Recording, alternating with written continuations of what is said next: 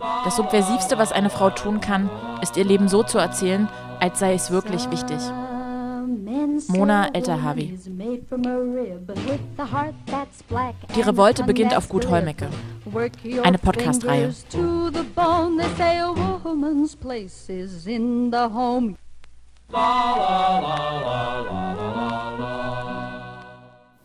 versuche da ein Vertrauensverhältnis aufzubauen, dass sie auch wirklich, wenn sie Probleme oder Schwierigkeiten hat oder nicht weiter weiß, weiß, sie kann zu mir kommen und ich kann das mit ihr besprechen. Dieses Gefühl hatte ich in meiner Erziehung nicht. Auch wenn es um, ähm, um äh, Jungs ging oder Probleme mit Jungs oder verliebt sein oder sowas, dann ähm, glaube ich schon, dass ich mich Selina gegenüber anders verhalte, als meine Mutter sich mir gegenüber verhalten hat. Sonja, das ist die Mutter von Selina und heute soll es vor allem um die beiden gehen und um ihre Beziehung zueinander. Und damit hallo zur zweiten Folge unseres Podcasts Die Revolte beginnt auf Gut Holmecke. Ich bin Eva und bevor wir aber starten, hast du, Lotte, noch ein paar Worte zu verkünden. Ja, ich möchte mich an dieser Stelle auch sehr für die vielen positiven Rückmeldungen der Hörerinnenschaft bedanken. Da sind diverse E-Mails reingekommen, auch von Personen, die bereits auf so einer Mutter-Kind-Kur waren, die uns ihre Erfahrungen geschildert haben. Das hat uns sehr gefreut, aber auch gezeigt, wie dringlich da ein Austausch ist und dass da verschiedene, teils schockierende Erfahrungen auf so Kuren gemacht wurden, über die einfach zu wenig gesprochen wurde. Vielleicht auch einfach, wenn man mal so das Gefühl hat, sich da dankbar zeigen zu sollen, dass man so eine Kur überhaupt bekommen hat und dass man sie bezahlt bekommen hat. Naja, jedenfalls äh, in diesem Sinne, schreibt uns gern weiter an, gebt Rückmeldungen, stellt Fragen. Wir sammeln und lesen das ganz aufmerksam und überlegen auch, wie wir die Fragestellungen und Erzählungen je nachdem auch nochmal in einer oder mehreren eigenen Folgen thematisieren können. Genau. Also, heute soll es, bevor wir uns dann in weiteren Folgen konkreteren Fragestellungen, die ich auf der Kur an die Frauen gerichtet habe, wenden, erstmal um zwei sehr spannende Frauen gehen, nämlich um Selina und Sonja. Die beiden Ladies sind in der letzten Woche angereist, die mein Sohn und ich noch da waren. Und ich hatte beide dann relativ schnell und unvermittelt kennengelernt. Ja, und wir hatten ja auch in der letzten Folge quasi mit einem äh, ziemlich krassen Cliffhanger aufgehört und schon angekündigt und auch erzählt, worum es heute konkret gehen soll, nämlich darum, dass Selina in eurem Interview von ihrer Bisexualität erzählt hat, von der bis dato auf Kur ja auch anscheinend noch niemand gewusst hatte. Mhm. Ähm, genau, aber bevor wir uns das anhören und darüber reden, kannst du ja vielleicht erstmal kurz äh, die beiden an sich vorstellen und erzählen, wie du sie eigentlich kennengelernt hast. Mhm. mhm. Also zuerst habe ich sogar Selina kennengelernt. Sie saß abends oft lange in diesem Aufenthaltsbereich, von dem ich letztes Mal schon erzählt hatte, wo es das beste WLAN-Signal gab.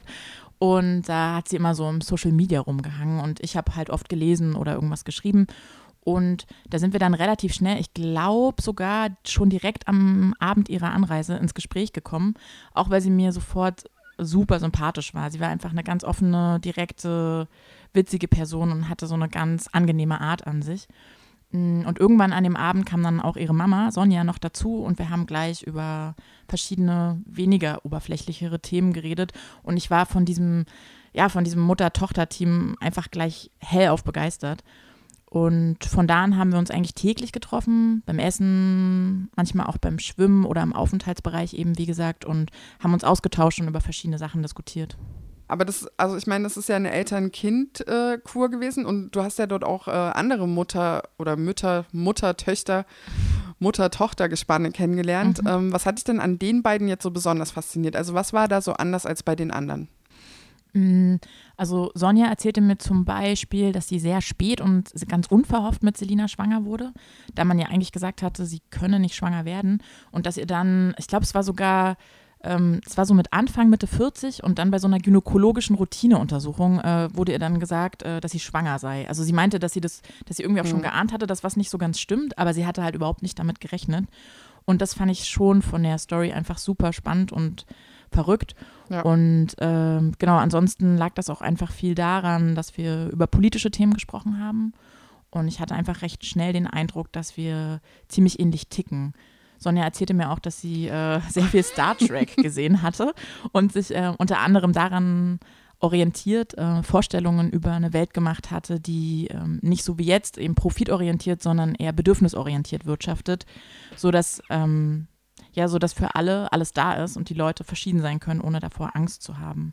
Und sie hatte mir noch viel über sich erzählt, die Erziehung, die sie durch ihre Eltern genossen hatte und eben auch im Hinblick, wie sich das verändert hat und wie sie heute ihre eigenen Erzie also wie die ihre eigene Erziehung äh, bezüglich ihrer Tochter läuft und das dann so im Vergleich. Ich bin groß geworden zu einer Zeit nach dem Zweiten Weltkrieg. Ich bin 63 geboren. Meine Eltern ähm, haben zwar versucht, ähm, uns relativ offen und frei zu erziehen. Ähm, ich habe aber immer das Gefühl gehabt, mich anpassen zu müssen. Ich kann jetzt gar nicht mal genau sagen, woran anpassen, aber so doch keine Widerworte geben, keine eigene Meinung sagen. Also in der Beziehung bin ich anders erzogen, als ich für Selina versuche zu erziehen. Selina ähm, versuche ich so zu erziehen, dass sie mir immer und jederzeit sagen kann, wenn ihr irgendwas nicht gefällt oder was mit ihr los ist.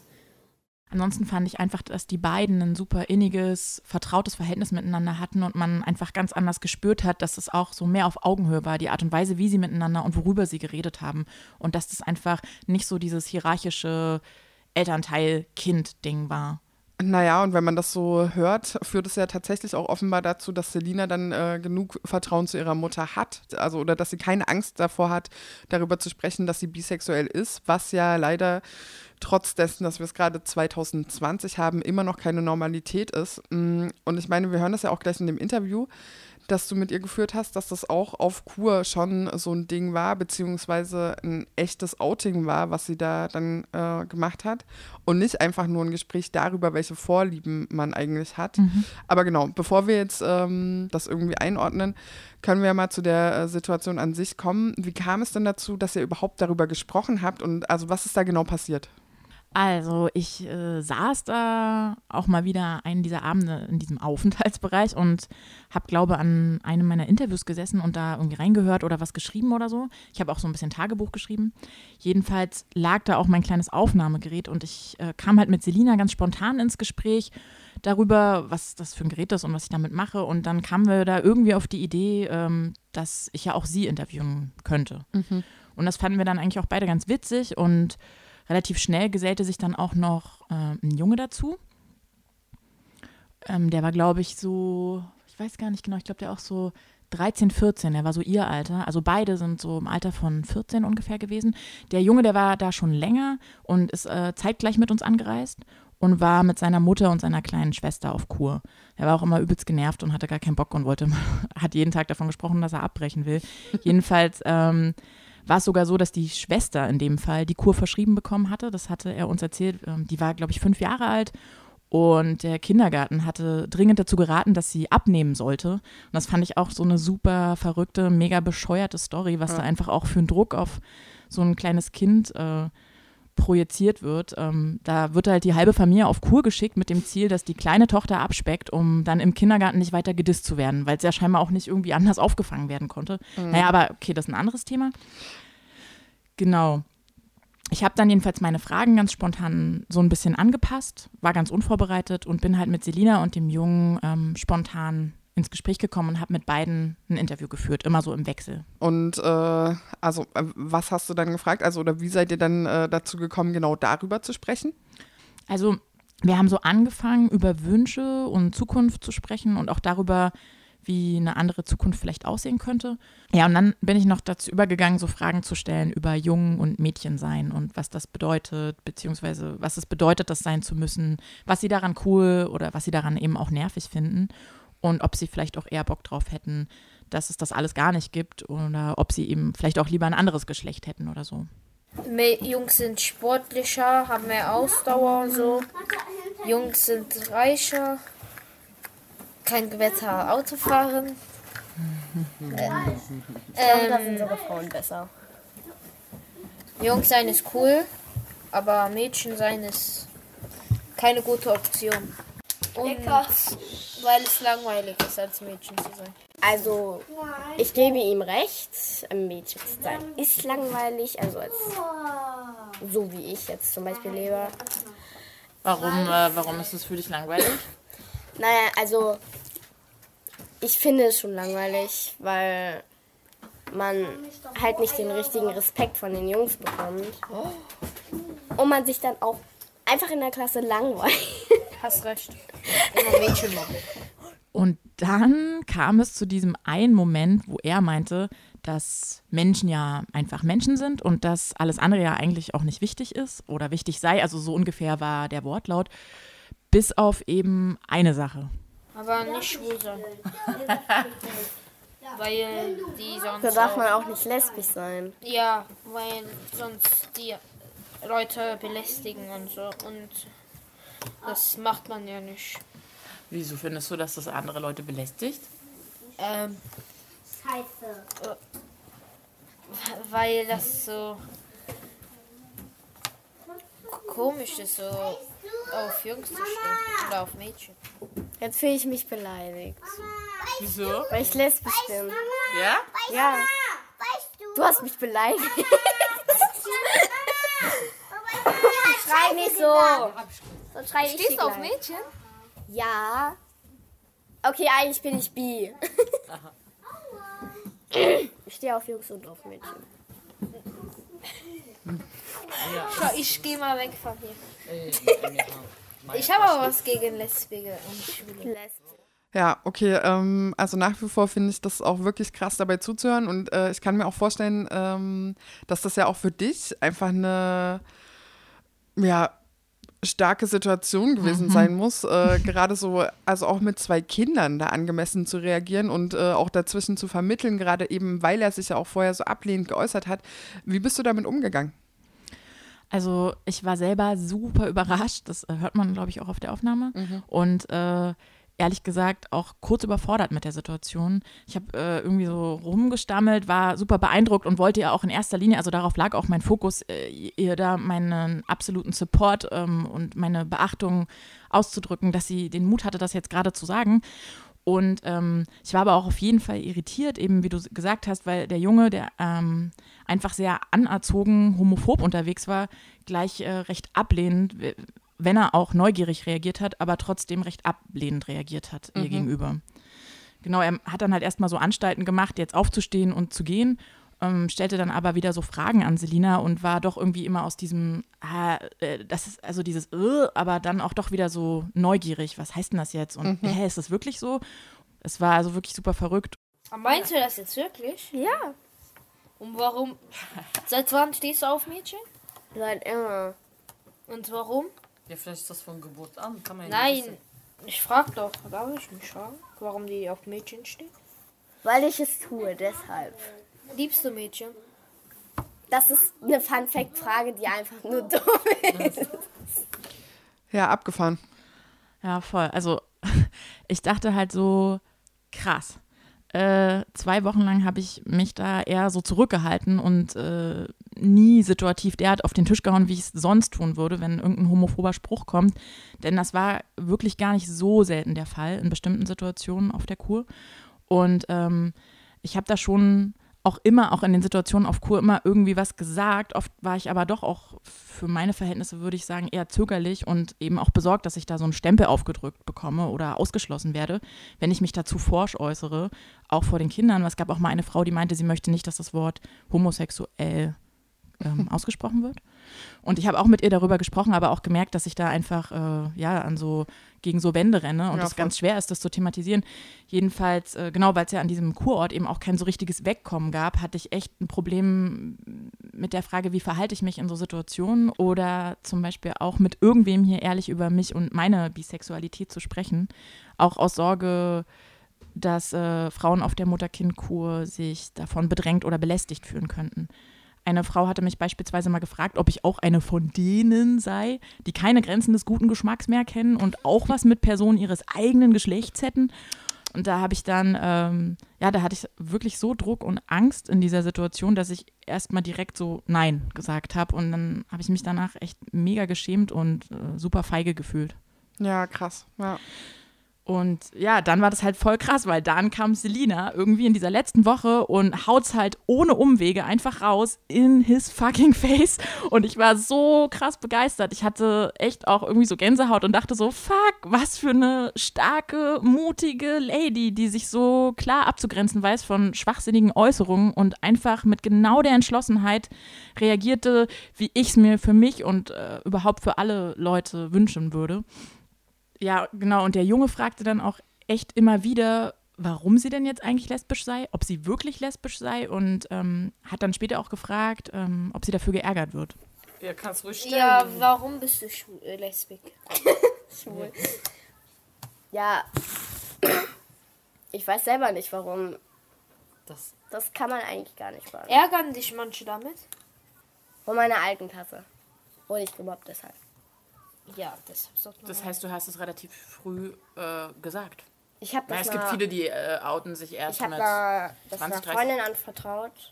Die hat das an dem Jungen in unserer Klasse gesagt, der alles verplaudert. Dem kann man nichts anvertrauen. Und Die was haben hat es allen gesagt?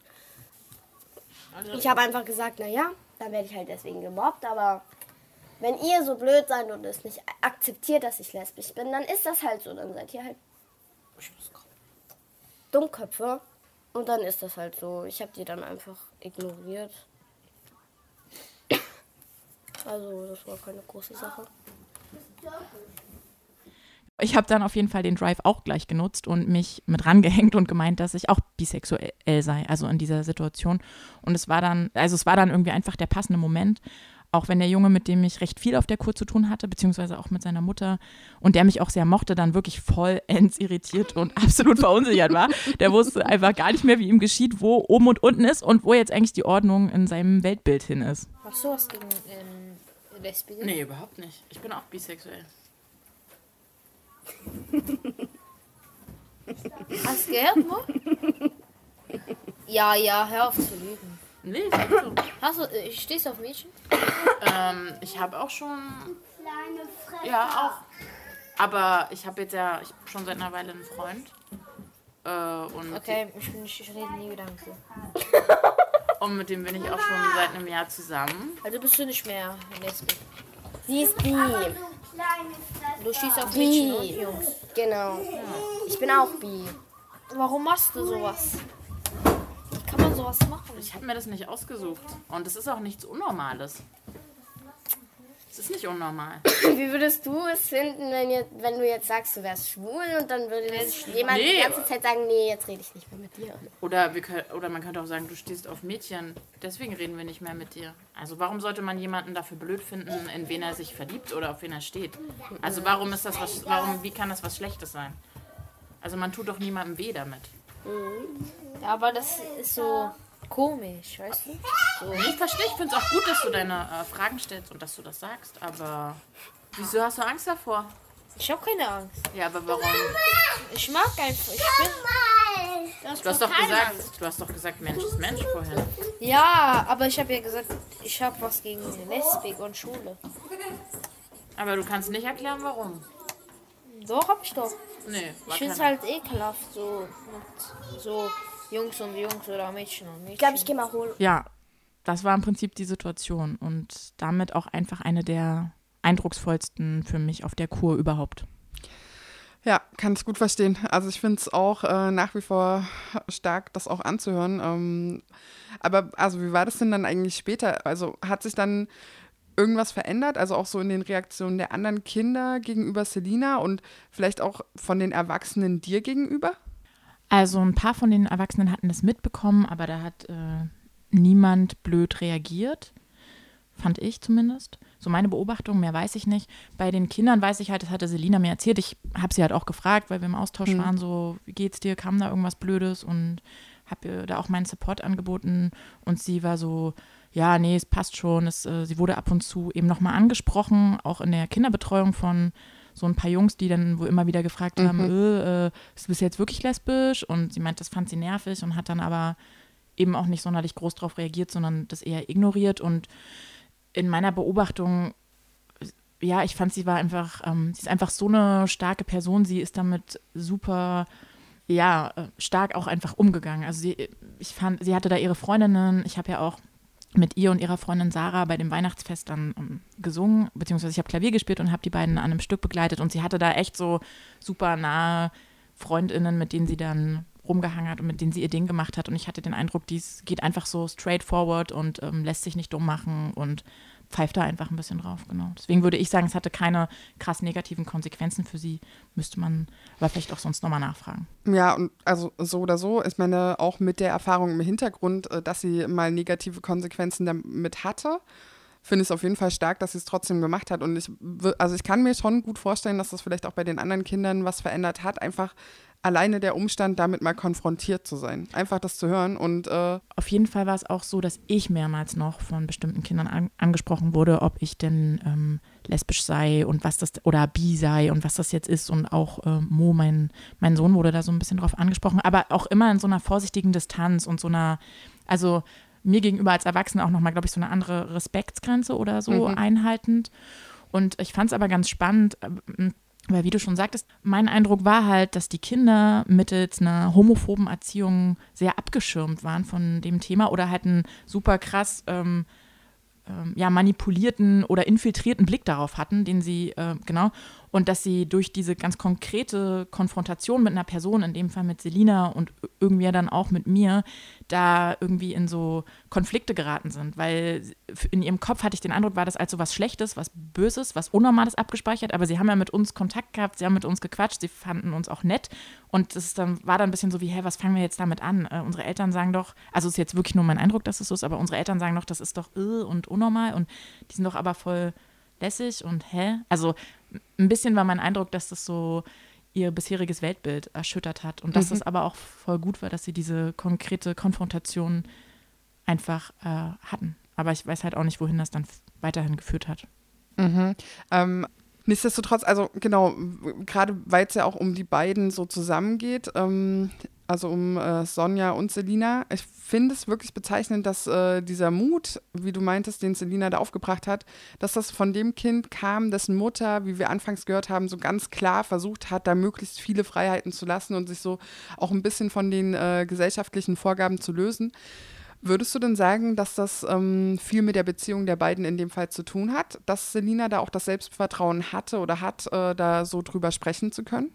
Mm, ich würde sagen, ja ich denke, dieser Rückhalt, ähm, diese Versicherung, da, dass die naheste Bezugsperson eine ist, der du dich anvertrauen kannst und also die Haltungen von Sonja, so wie ich sie kennengelernt habe, waren einfach super offen und mhm akzeptierend. Das sagt sie auch in ihrem Interview immer wieder, dass es ihr Jacke wie Hose ist, wie Leute aussehen, woher sie kommen und äh, wie sie quatschen, so solange sie sich irgendwie nicht gegenseitig, hm, ich weiß nicht mehr genau, wie sie es ausgedrückt hat, aber solange sie sich nicht gegenseitig ihre Freiheiten nehmen oder ja. bedrängen oder diskriminieren und das für sie auch mit das Schlimmste ist, wenn Leute diskriminiert werden, dafür, dass sie anders sind, auf die eine oder andere Art. Und deswegen bin ich mir ziemlich sicher, dass das ähm, ganz doll mit in das Selbstvertrauen, was Selina in sich hat, ähm, mit reinspielt. Also sicherlich nicht ausschließlich, aber auf jeden Fall auch. Was dieses Outen hinsichtlich Bisexualität äh, betrifft, bin ich da eigentlich relativ unbedarft. Also mir ist es eigentlich Jacke wie Hose, ob es an Mädchen interessiert ist oder an Jungs. Da habe ich kein Problem mit, solange sie glücklich damit ist und solange sie für sich das macht, was ihr gut tut ist das für mich in Ordnung. Sicherlich wird sie da bei dem einen oder anderen nicht unbedingt auf Friede, Freude, Eierkuchen stoßen und auf Widerstände stoßen. Und ähm, sie hat auch hier schon erzählt, die ist jetzt hier in der Kur auch schon gestern oder sowas von zwei, drei Jungs angesprochen worden, mehrfach. Bist du wirklich bisexuell oder bist du lesbisch oder was? Dann antwortet sie nicht drauf, gibt sie keine Antwort und ignoriert die regt sich aber bei mir auf, klar, weil das trifft sie natürlich. Ne? Und ähm, das ist schon eine schwierige Situation. Da weiß ich im Moment auch nicht so genau, wie ich darauf eingehen und, und wie ich darauf reagieren soll. Weil ich bin immer so eingestellt, mir ist Jacke wie Hose, welche sexuelle Neigung ein Mensch hat, welche Hautfarbe er hat, welche Sprache er spricht, aus welchem Land er kommt. Ja, solange er mir nicht meinen Freiraum nimmt, hat er von mir jeden Freiraum, den er braucht. Ich bewerte nicht, ich verurteile nicht. Ich versuche für mich immer die Menschen so zu nehmen, wie sie mir gegenübertreten.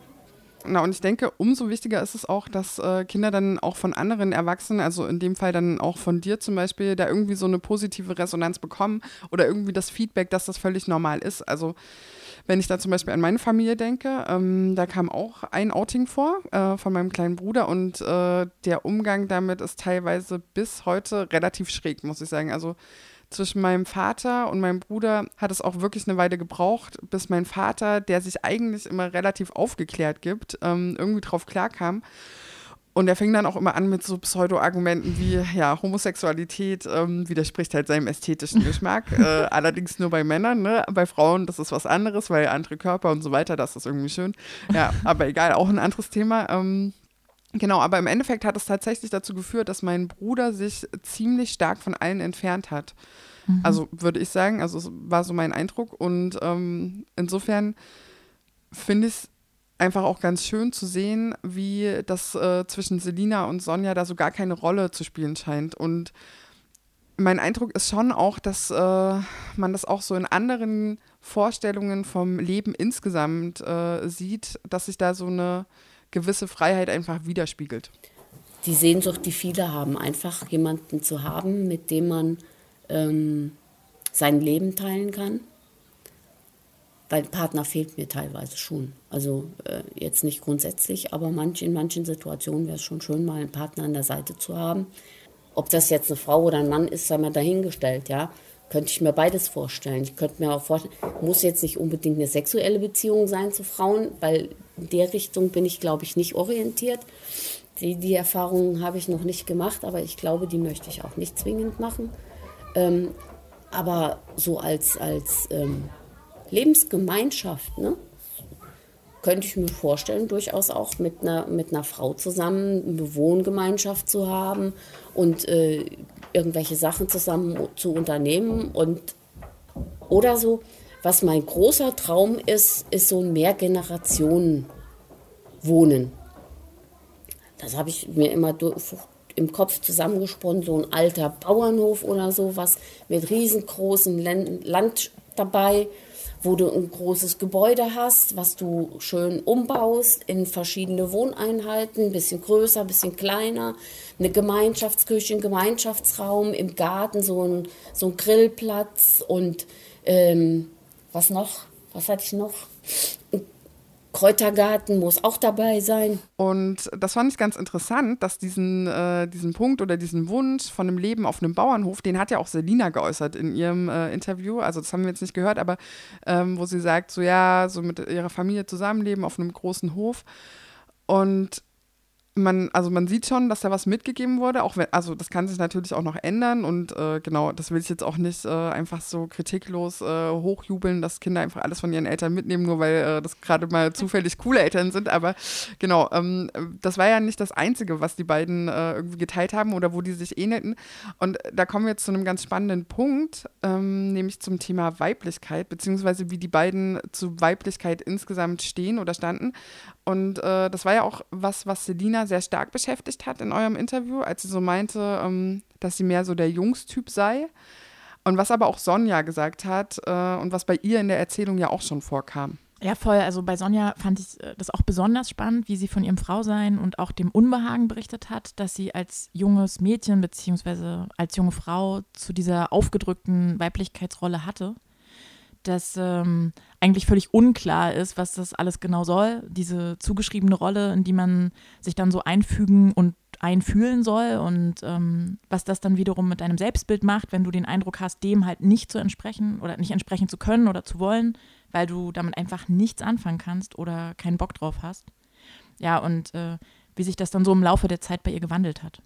Mich als Mädchen zu finden und als Frau war sehr schwierig ich habe immer ähm, in meiner Jugend immer eher so das Gefühl gehabt, so, so ein bisschen androgyn durch die Gegend zu laufen. Ich habe mich nie wirklich als Frau wahrgenommen.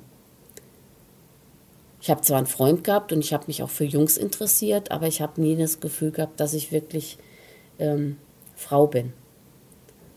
Wie empfinde ich als Frau? Wie fühle ich mich als Frau? Was ist überhaupt weiblich? Ja? Ähm, da habe ich Schwierigkeiten gehabt. Das kam erst viel später und zwar nachdem meine Eltern gestorben sind. Da habe ich mich dann eher als Frau entdeckt. Habe ich dann auch ein bisschen rumexperimentiert. Naja, und äh, Sonja sagt dann äh, aber später ja auch noch, dass sie Feministin sei und dass sie dann auch äh, gerade nach dem Tod ihrer Eltern so mit ihrer Rolle als Frau experimentiert habe und dann auch so da irgendwie wieder einen Zugang zu gewonnen hat. Mm, wo dann, also wo dann quasi auch diese ganzen klischeehaften Vorstellungen von Weiblichkeit vielleicht so ein bisschen aufgeweicht werden oder mm, ja, wo sich, also wo sie sich dann vielleicht selber auch so ein bisschen eine eigene Bedeutungsebene gegeben hat oder eine eigene Bedeutung dem beimisst. Und wenn man sich jetzt aber stattdessen mal anschaut, wie das äh, bei Selina und auch dem Jungen der Fall war, also da ist ja das Frausein so extrem negativ behaftet, könnte man sagen, also so als langweilig und uncool und weniger Rechte und ähm, auch, dass Selina an einer Stelle sagt, das haben wir jetzt auch nicht gehört, aber äh, es kommt in dem Interview vor, dass sie keinen anderen Frauen mehr vertraut, außer ihrer festen Freundin, einfach aufgrund so dieser einen Erfahrung, als mal eine Freundin äh, das ausgeplaudert hat. Ähm, ich musste dabei tatsächlich sehr stark an mich früher denken.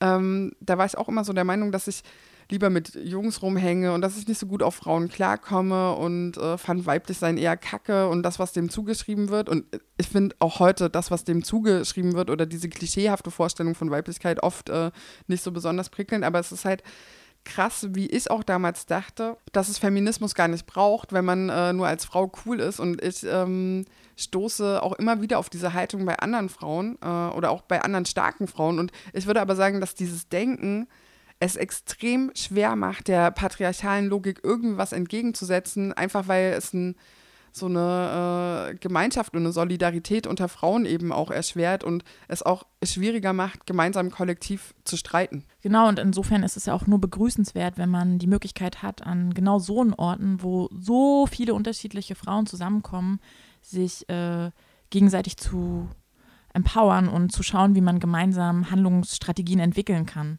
und wo auch einfach genau mal so ein Begriff wie Patriarchat in den Mund genommen wird oder mhm. wo man sich darüber austauscht, dass äh, Probleme keine Einzelprobleme sind, die Frauen haben mit ihrer Rolle, sondern eben auch strukturell sind. Und ja, so eine Kur wäre halt einfach ein guter Ort dafür gewesen.